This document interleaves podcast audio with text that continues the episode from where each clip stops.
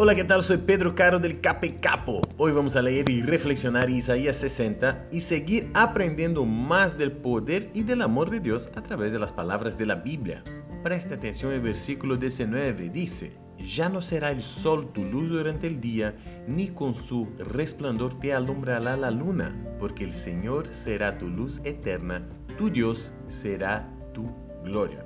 Las promesas que Dios hace y tiene guardadas son tan increíbles y poderosas que pueden parecer muchas veces que es demasiado para nosotros, ya sea porque crees que no mereces o porque pensás que el Señor no se preocupa con alguien como vos, lo que te digo es que piense otra vez y que te acuerdes que la Biblia dice que Él es nuestro Padre de amor.